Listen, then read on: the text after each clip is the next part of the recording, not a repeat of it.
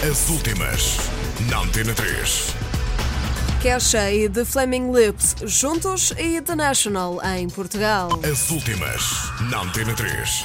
Os Flaming Lips vão juntar-se a Kesha para um novo álbum chamado Lipsha. A revelação foi feita pelo próprio Wayne Coyne, vocalista da banda, em entrevista a uma revista. Os Flaming Lips já pensam assim em novo trabalho, apesar de o mais recente álbum da banda ter saído apenas na passada segunda-feira, 1 de abril.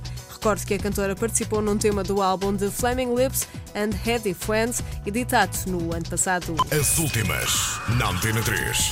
Os National vão regressar a Portugal a 21 de novembro. Desta vez, a banda atua no Pavilhão Atlântico em Lisboa. A banda está de regresso ao nosso país depois de há dois anos terem atuado no Campo Pequeno e no Festival Sudoeste. Os National deverão apresentar o novo álbum Trouble Will Find Me, com o lançamento previsto para o próximo dia 20 de maio.